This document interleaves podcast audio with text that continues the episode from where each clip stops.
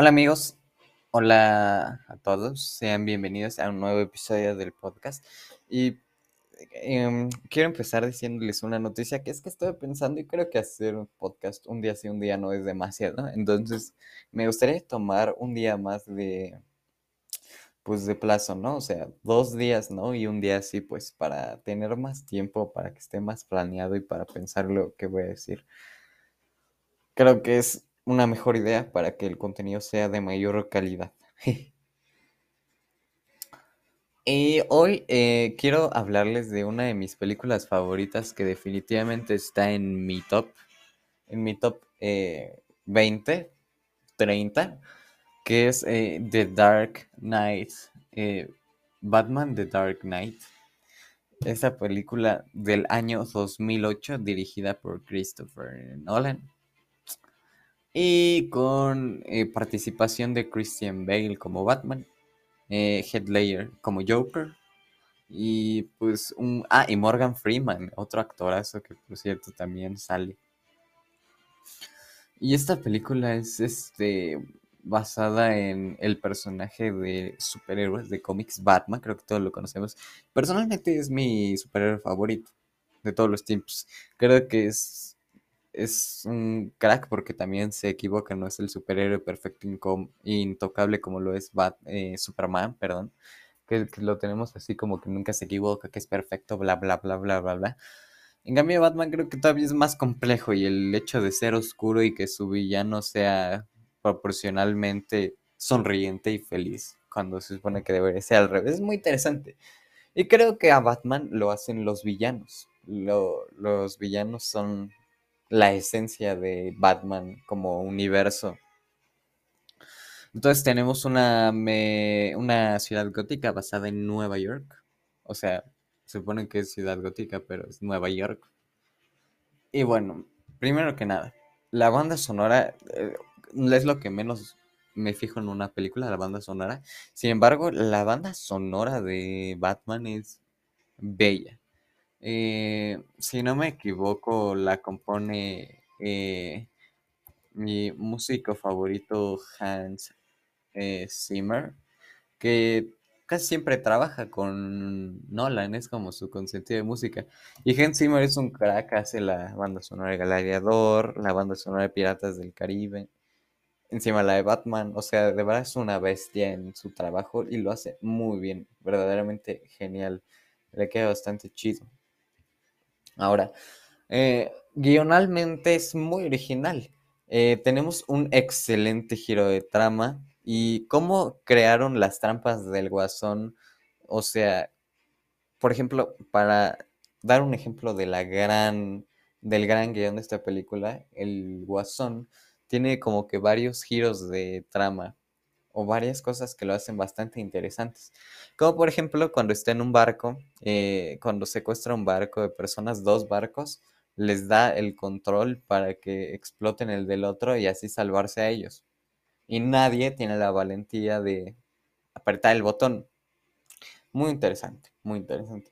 O por ejemplo que el Joker le pone una trampa a Batman siendo que a él le da una ubicación para salvar a Rachel y el otro, y a los policías le da la ubicación para salvar a, dos caras, pero está eh, intercambiado.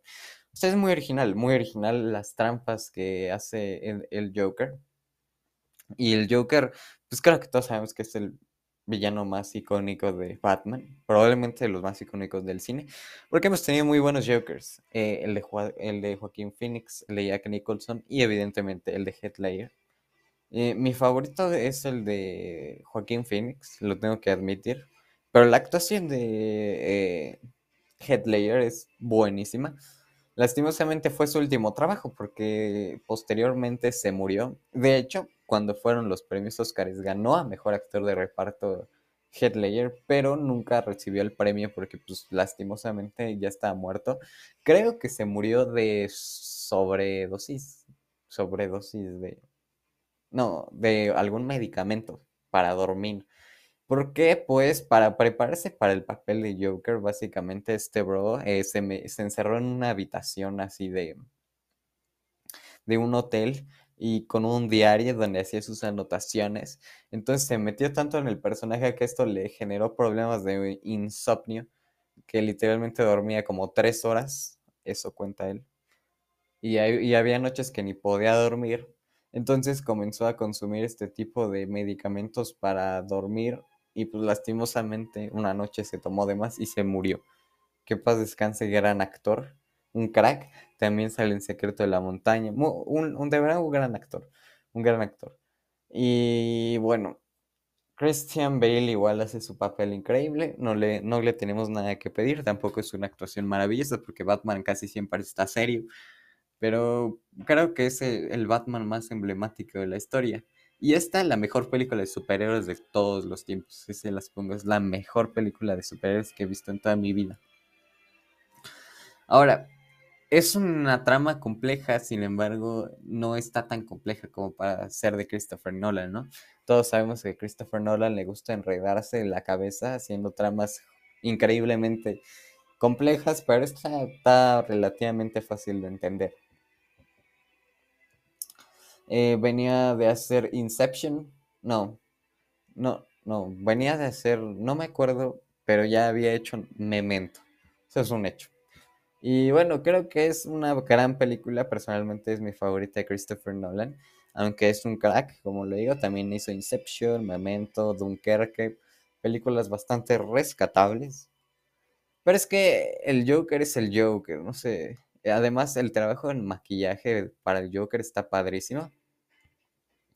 Y un dato curioso es que se lo hacía el mismo Headlayer. el maquillaje, todo lo hizo Headlayer. O sea, le dio el toque ese como, como que la pintura está desprendida de su piel, las cicatrices. Todo fue idea de Headlayer porque pues, se metió demasiado en el papel. Se metió demasiado en el papel. Entonces, Batman Begins, eh, podemos ver al villano Ra's al y en Batman Dark Knight a Joker y en Batman The Dark Knight Rises a eh, Bane. Y, este es el mejor eh, villano de, la trilogía y es la mejor película de la trilogía. De hecho, si no me equivoco, esta película está rankeada en IMDB como está en el top 10 de las mejores películas de la historia, o sea, imagínense, en el top 10. Y pensar que Christopher Nolan no ha sido lo suficientemente reconocido por la academia.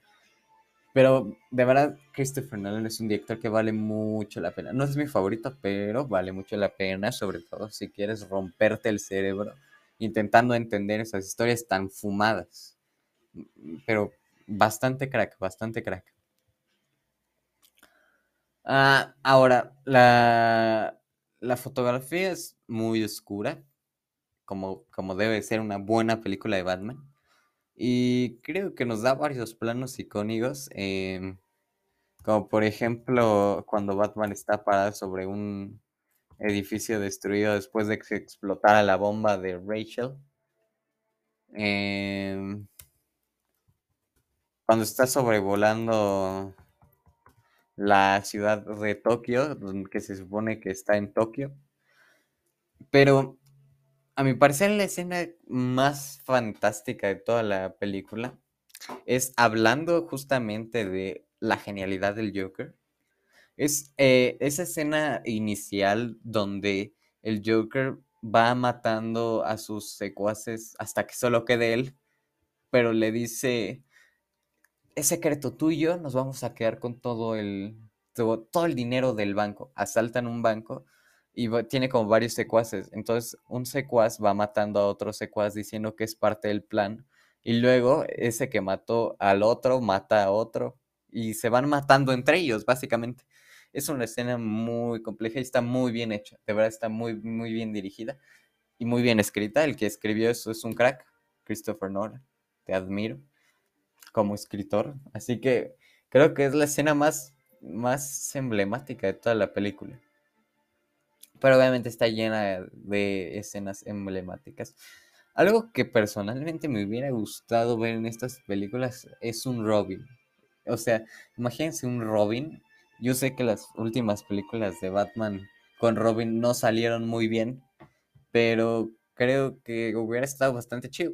Personalmente Robin es mm, uno de mis personajes favoritos de DC, junto con Nightwing, en general la, la Batifamilia, lo que es Batichica, Batman, Robin, Nightwing, toda esa como familia Bati. Y pues sí, o sea, creo que hubiera sido una buena adición siempre y cuando lo hubieran em, tratado bien, lo hubieran sabido implementar de manera correcta. Pero de todos modos es perfecta tal como es.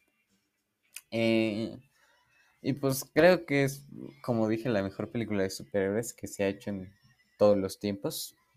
Una verdadera obra de arte cinematográfica. Si te gusta el cine de superhéroes, más allá de Marvel, más allá de todas esas cosas, pues más comerciales que artísticas, les recomiendo ver Batman, que es una combinación perfecta, perfecta entre cine artístico, tiene muchos elementos artísticos y cine comercial, tiene muchos elementos comerciales porque es evidentemente una película de superhéroes. Ah, y dicho esto, pues creo que es, o sea, realmente no sé qué está haciendo el universo cinematográfico de DC actualmente con Ben Affleck y, y bueno, Robert, eh, no, ¿cómo se llama Superman? Henry Cavill y, La Mujer Maravilla, que se llama Gal Gadot. Y no sé, siento que están yendo por un mal camino. Gracias a Dios tenemos una nueva película de Batman que está muy prometedora, que dicen que va a estar mucho más oscura que esta, que la de Christopher Nolan, que va a estar interpretada por eh, eh, Robert Pattinson. Realmente le tengo mucho hype y espero que traten bien a Batman, porque pues, es Batman. Entonces esperemos esa película, ojalá y esté super padre. Por favor, no, no me decepciones. Batman, te quiero. Y dicho con esto y mencionado mi fanatismo a Batman, eh, quiero concluir diciendo que es la mejor película de superhéroes de todos los tiempos. El ritmo es perfecto, la fotografía es perfecta, la música es una gran ambientación, el diseño de cómo está hecha la ciudad gótica basada en Nueva York y varias ciudades, principalmente Nueva York, pero creo que también estaban en Tokio y más, no recuerdo bien.